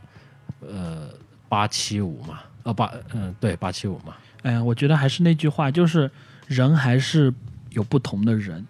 就是有的人可能会觉得生活是，呃，工作只是生活的一部分，嗯，但有另一些人觉得生活是我工作的一种方式。可能对于这些人，包括大家争议很多的马云的那次九九六的讲话嘛，嗯，我觉得他自己没有讲清楚一个前提，或者是说他不太敢把这个前提讲出来。嗯因为这个前提讲的可能太情怀了。嗯就是如果你真的热爱你做的这份工作，嗯你不会在意九九六，嗯你也不会在意你假期，你自己会去觉得，我想要多做一点。嗯，就像就是你喜欢做某一件事儿，仅此而对已。对，就是像我们现在做自己喜欢的事，你别说九九六了，十时零我们可能都已经无无怨无悔的这样去做了。嗯但是相反，可能大部分的人他没办法，就是你如果要去当做一个工作来做的话，对，哦你就不可嗯工作只是工作而已。就大部分人他只能是成为一个工作啊，对啊，对很很难有人把你热爱的东西当做赖以生存的手段来进行。对，所以愿意这样干的人，大家都去创业 了嘛，对吧？啊啊，就把生活变成工作嘛。所以我觉得他像这样的一种呼吁的话，他其实，当然从他的一个成功史的角度上面来说是没错的，但是你不对忽略了一个点是什么？就是马云只有一个，对，就是就是喜欢干这件事儿的人只有他一个。塔尖不是塔尖的那个位置，始终就是那么少，你你不可能占不了那么多人。对啊，你嗯不可能就是每个人都成为一个这种有情怀的、有理想的、有成就的人。哎，或者是我们反过来说，正因为有了这样的一些，人才有这个位置嘛，没错，没错所。所以它是一个不可能，你不可能用你的价值观去套别人嘛。所以我觉得这种博弈其实是一直会存在下去的，就是始终都会有人站站在那个角度上面，然后呢又来呼吁呼大吁家，大家。哎，我突然想，到了，这不就是金庸笔下的侠吗？ 郭靖守襄阳，他不会要求每一个人都像他一样战死那儿，对吧？嗯，但是不管他是不是那个大侠，他是不是那个城主，他都会去这样做，嗯，对吧？那就是说，你的意思就是马云不，马云还不配对，马云不配，不配去拍攻守道啊？ 对他还就不是一个侠，刚刚就想说攻守的， 就是他，他真的就是马云，如果听到了，你应该反思一下， 就是可能你的境界还不够，就是嗯对吧？ 没有。当然，我觉得他可能出于他的一个角度，单纯的啊，比如说他想激励一下他内部的一些人，嗯那我觉得这样的一点是 OK 的，只或嗯是者他是没说做好而已。只是说这个东西成了，那就成了；没成，那就大家都来 diss 他，啊，对不对就就像是可能郭靖也有犯错的时候嘛，对，就可能我说，哎，干起来，干起来，对吧？大家动起来，动起来，嗯哎，那动起来了以后，就是大家都人就是这样的一对种对动物对嘛，没有，那我我可以这样理解，就是其实阿里巴巴就是马云的像样城。对于 对于对于阿里巴巴来说，马云就是郭靖，但是我们没有这样一座城，就是我我们们不是黄蓉。对就没我有们那个动机。对，我们没有这种动机。哎，我觉得这一点真的讲得很好。可能我们都是像什么神雕大侠这种，我可以帮你守襄阳，但是城破了，我不会跟你留在那儿死，对吧？嗯，送死，我会带着小龙女去老婆孩子热炕头，最后还生了个妹子。所以我觉得马云他最理想的一种情况是什么？就是给足这些人足够的动力去做，稍微超过他们一点点，或者是说在他们的这个限度以下，就是马云的一个期待值这样的一个程度下面能做到的事情，就是按我们成功学的话说，其实是最好的。对那至于他激励的那一小部分人，如果成功了，那就是最好的；没成功的话，那还会淘汰出，呃，还会筛选出一小批人成为他的这个一个领头的一个作用对嘛。对，他至少比普通人要强。嗯，这其在我们成功学角度上，就说你要给年轻人创造机会，对吧？他就是应该更多的去思考怎么给年轻人创造机会，让年轻人有资源、有能源去有动力去帮他拼命。做，嗯对，让那些愿意拼命、想要拼命的人去拼命，而不是把那些可能他的人生意义就是佛系，就不愿意在这个方面拼。你让一个作家去画好一幅画，嗯，让一个厨，让一个天生的厨子去敲好一块铁，这我觉得就是一种错误嘛，对吧？没有，像其实，嗯、我想一下吧，你们你们想一下，就是九九六这个呼吁九九六这个制度的都是些什么公司嘛？就是呃，怎么说呢？需要大量的一些，我觉得是人出来嗯，为这个公司注入活力的吧。呃，我觉得包分括像两种，包括像京东也出来说了吧，就对对然后呢，三六零好像哦，三六零没说，呃，马云嘛，然后呢还有企鹅，某某某些对某些这些这些代表性的互联网公司吧，对他们，其实互联网公司，就是劳动密集型产业，嗯，就就就现在来说了嘛，就是现在的话，技技术已经不成为壁垒了，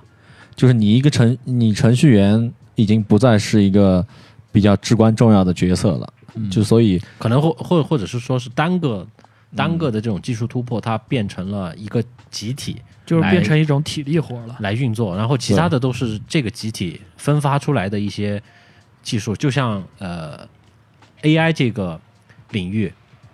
呃人工智能，它其实有大量的这些工作是要交给底层的劳动力去做的，比如说像图片的一个识别，比如说这个东西叫做香蕉，好，那可能要学习十万张图片，就是什么是香蕉。然后呢，这个香蕉长这个形状，哎，剥了皮它也是香蕉，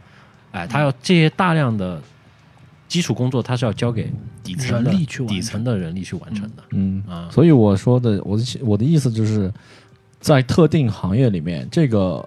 可能是成立的，但是你要说把它放在一个社会准则里面，你让公务公务员九九六每天坐他坐在那里干什么呢？其实公务员现在有很多是九九六，呃，对啊公务员需要九九六，但他是可能扫扫厕所或者是守厕所就不一定需要九九六。李没有龙我的我的李龙意思的就意思是在就是在行业多个行业是不一样的嘛。你嗯比如像像广告像一个广告公司，那这个东西明天要出来，你一个创意的东西，你可能给你嗯五天的时间，你前面四天想不到，就想破脑袋都想不到，最后一天你要啊，抓绞尽脑汁，哎，想到了，那做到凌晨三点把它做出来了。嗯这个是这个东西没有不可能用一个制度来要求，嗯，它更多的是靠一个行业的自律，自律，对。所以九九六这个东西，我认为它很多人在 diss 这个话题，其实我觉得站在个人的角度上来说，那你在这个行业里面，你要付出的不一定会比九九六少。那我觉得没有必要去，把它搬到台面上来说，嗯，没有就办必要把它搬到台面上来讲。对，可没有能大意义家上不了台面的话题。真正真正想 diss 的不是九九六本身，而是那些无良的资本家，嗯就是一些让你看大门都要九九六的，看大门确实是二十四小时，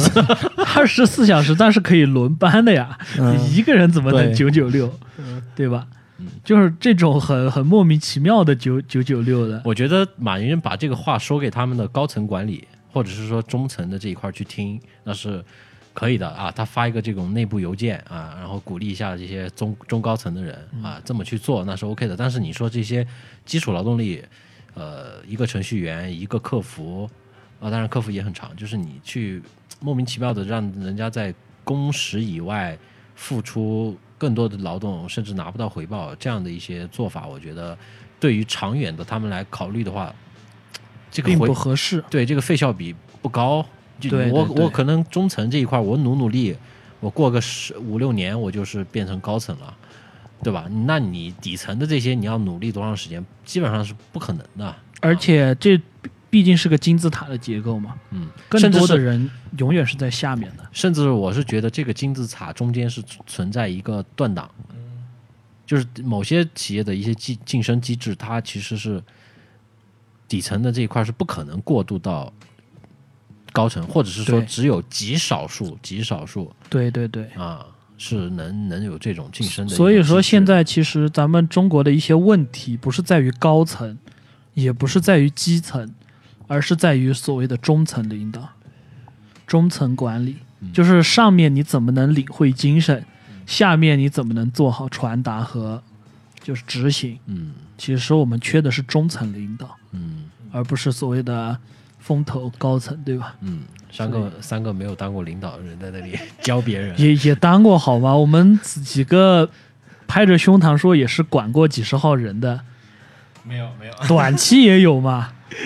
好吧？嗯就是再怎么执行活动的时候，咱们手下还是会对十几二十号人指指点点，哎，这里皱了啊，认真点，这里不合格重新弄一下， 还是干过的吧这种事。嗯嗯嗯，好，聊得比较远，嗯，再我绕一们下吧。扯回来能源嘛。其实我觉得我刚刚聊的也是能源话题，就是刚刚李一龙最早就讲过嘛，人是一根柴，嗯，哪里需要哪里烧，对，哪就里是哪里骚。为什么要九九六？九九六就是光烧烧烧柴嘛，对吧？也我突然想到了之前很火的一款游戏叫《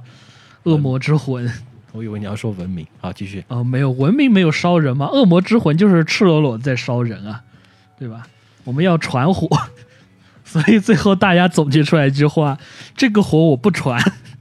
我我再也不烧人了，就是这个。燃烧自己，照亮他人。我我、呃燃烧他人，照亮我就行了。呃，说到这里我就想绕回去了，可能你要给这个人一种更崇高的一种理由，就是除了物质以外的啊，我就说，比如说是一种信仰，信仰类的东西，嗯，这个对信仰可以是一种政治信仰，或者是说一种精神类的信仰。你对如果你给到这个人，并且他能跟随这样的一种呃引导方式来走的话，那我觉得你提个十十零都没问题。就像阿基米德，嗯，撬动了，啊，不不是，是那个罗马的士兵来了，他都在地上画圈儿。请你把我，请你从我的圈里面走出去，然对后他就被杀了。对，就是人类人类的怎么说呢？文明和战争这种野蛮的一个经典案例吧。没有，扯得太高了，啊太高了。其实对于大部分人来说，还是一个养家糊口的问题。嗯，对，养家糊口，那毕竟要柴米油盐来对伴随吧。今天我们聊了柴这个话题，嗯，就是既有哲学人文高度，又有家长里短科学科学的对高度也有 还有化学反应。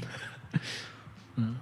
我觉得真的我们聊的很深入、很全面了。大家听完这期节目，应该我能们对你的观念有一个启发吧？落一下地吧，就直接来聊一聊烧柴这件事情。刚刚我们聊到了嗯拾柴这样的一个有趣的一个点，嗯，另外就是你们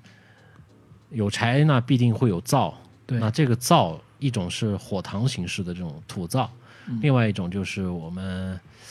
比较常见的，可能灶旁边贴了一点瓷砖的这种，你们嗯是用什么？家里面就是之前那种瓷贴了瓷砖一点那种打过的水泥灶。嗯，李一龙呢？用过土灶吗？用过啊。最早是土灶，然后慢慢的才变成水泥。你你们有没有用过坑灶？坑灶嘛，更多了，我们那边就是地上挖一个坑，啊，对，大家自己挖个坑，然后就点点火，就嗯那种烤烧点是东西吃，俗称火塘嘛。就是懒到要集体主义烧时候的，啊，没有，我们是小时候懒到要烧死麻蛇吃，我们都是我拿们那种是一个生产队嘛，生产队每年杀猪啊，那些都是在那种那种户外集体有一个聚大火嗯会堂哦，那种是百人集体狂公欢费 party，聚餐， 狂欢 party，嗯，对，哎，真的，现在真的能有一场那样的，一个村儿一个地方的，嗯大家搞一场这种 party，其实很爽的。对，能源也是把大家聚在一起的一种，你你们是用什么来点柴？一般都是小柴点大柴呗，小嗯火点大火嘛。就是火柴点是吧？嗯，是啊，一般如果嗯篝火堆的 话，那可能就要借助于别的浇燃料点油，呃酒酒精或者是油也 OK 的。嗯，撒点柴油或者是。嗯嗯，然后我我我家比较习惯用那种胶皮，胶皮也可以啊，就呃是、就是灶旁边会常年会放一块那种自行车那种内胎嗯那种红色的胶皮，对，要不就是那种含油脂的、对易燃的那些呃对对对柴皮，然后就点着那个塞到里面，然后上面架上几根粗一点的，哎，以前我们家点蜂窝煤是专门去买一种柴，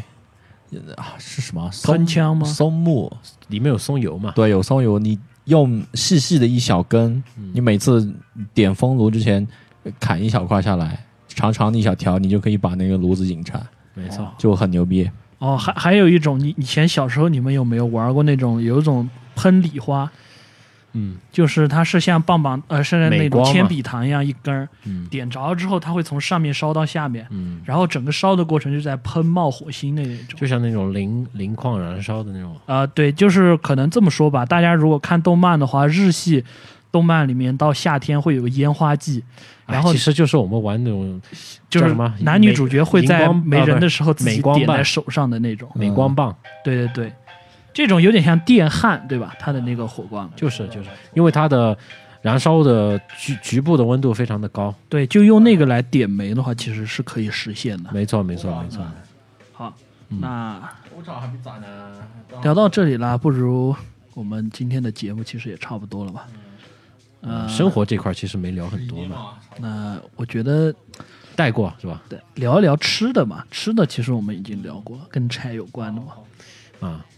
来，哎在我们最后来聊回到吃这个话题吧，就是嗯大家其实吃过那种土灶饭的人都会觉得那种，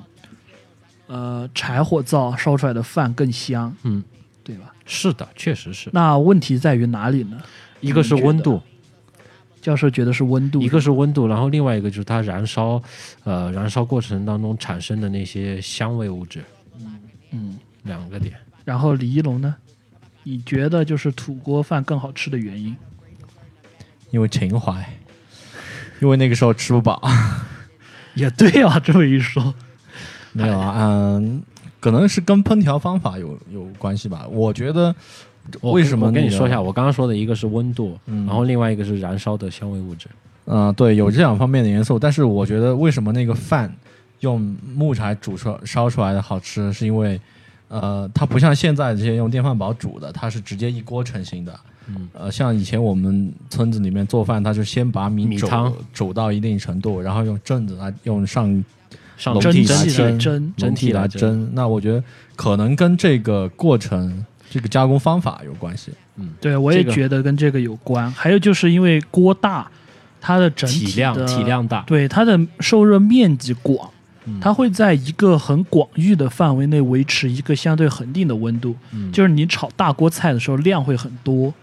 就是你煮一块排骨和你煮一整头猪是味道是完全不一样的。对，就是它的那个可能你你一颗白菜，它白菜叶子、白菜杆儿、白菜心，它的味道是一种复合型的。嗯白菜心可能它会有一点冲，白菜叶子可能会有点寡清淡甜。对它们这种杂糅的味道，形成了一个食材的一个丰富层次。这个我要刚说到刚刚那个铜锅饭了，嗯，它是用明火直接烧了它的一个外表，嗯，然后呢，呃，烧了差不多水快干的时候撤火，用余热把再再加热，就像电饭煲一样，它可能要嗯先把水沸腾起来，沸腾起来以后持续加热，把水蒸气散出去，然后是饭就熟了嘛。那那个铜锅饭其实也差不多是这样的，就是你煮完了以后，呃，然后撤火，然后用余热把它蒸汽进一步的呃水汽让它散发出去。那我想说的这个点是，你们刚刚说的是这种隔水啊这种制作方式的一种不同。那这种呢，其实它是用直接的加热，就是直接用明火来加热的，就器皿就是一个铜器。嗯，这个东西我刚刚说到的一个关键因素，就是因为它的密封程度不是很高，所以你的那个柴火的那些油木木木材燃烧过后会有油脂，啊芳香物质，芳香物质嘛，这些物质会顺着这些缝隙会进去，这个是一个。另外一个点，我就觉得就是呃，单纯的就是铜的一个导热程度会非常高，然后呢，你整个加热的过程可能那个时间就会缩的相对的较短。吃了一些铜离子进去，那个也很甜。 哎啊， 对，这个可这个能一也杀是一个原因，就是我说器皿是器一皿个，嗯的器皿是一个啊，然铁后锅铁锅饭里面其实就含有很多铁离子。铁锅和铝锅都有嘛。嗯，啊包括那个砂锅，为什么要砂锅菜嘛？对吧，嗯也是一个关键。对，它可以吸收一些杂质啊，然后呢，同时又可以温度会相对比较恒定。嗯还有纸折的火 锅，对，就是会嗯你小当家看多了吧你？ 你怎么知道的？这些东西都是存存在于对吧？那些那些里面啊， 基本上 然然后告道诉大理道理是对的，道理对是对的。告诉大家，就是小当家要出续作了，时隔几十年，要出漫画吧，先呃，不，动画，啊动画就是接着那个没没出呃，有寻有找消息说要传说接中着的出厨，具接对接着传说中的厨具要继不是续已经出下找去齐了吗？没有吧？没有，只有一少把吧菜刀、菜一个锅锅还有一个什么缸龙什么什么龙缸，嗯，啊，好吧，那就接着找嘛。嗯、里面还特意讲到了咱们云南的蒙自啊，还有嗯汽锅啊这一块儿的。嗯，对，我觉得这个作者还是对中华料理，中华料理还是比较感兴趣和钻研比较深的。对，嗯，就最起码在那个嘖信息交流不是很便捷的时代，对。呃，说明他还是第一找过一些人，然后走过一些地方的，对吧？哎，第我二记走过得一些就地方是有一个说法叫 Q 弹，好像就是他发明 的，没有嘛，火山啊，然后一些光效啊，我觉得就是从那个时候来的嘛，就是吃饭一定要流泪是吧？ 一定要咵，火山爆发，然后美味，然后有一些仙子在，等等等，就是不不发光的料理绝对不好吃、嗯，没错，好看吗？好看就是好吃。啊，视觉系。好了，差不多。啊，嗯，就是讲了那么多，归根结底一句话，能源就是生命吧，对，我们的第一个坑柴算是甜了。呃填上了，好吧？嗯，下一期聊米是吧？对，还是说我们差中间我们会间隔一些其他栏目，为什么呢？因为没时间，我们要吊着你们的胃口。要吊着你们的胃口。对对对，嗯，好，那今天的节目就到这里啦，欢迎收听今天翻墙的卡门，我是编辑。我是李一龙，教授，那我们推一首音乐，然后下一期节目我们再见，拜拜。嗯，OK。再见。 Like a dream, like a dream.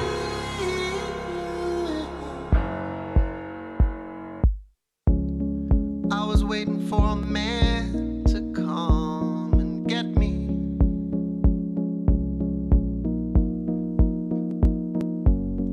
But he looked like a child.